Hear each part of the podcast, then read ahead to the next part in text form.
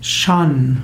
Shan, S-H-A-N, ist die Bezeichnung von vielem Verschiedenen in Ostasien. Shan ist zum einen eine chinesische Gottheit.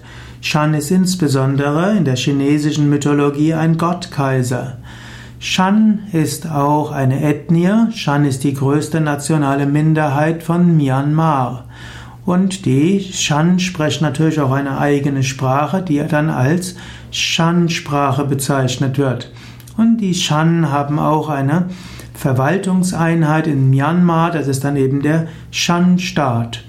Es gab auch einen, hm, es gab auch die Federated Shan States, das war ein Zusammenschluss von 33 ehemaligen Shan-Fürstentümer, der bis 1959 existiert hat und dann eben zu Myanmar, Birma dazugefügt wurde.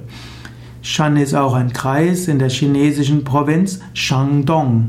Und es gibt viele chinesische äh, ja, Menschen, die Shan hießen und auch heute noch heißen.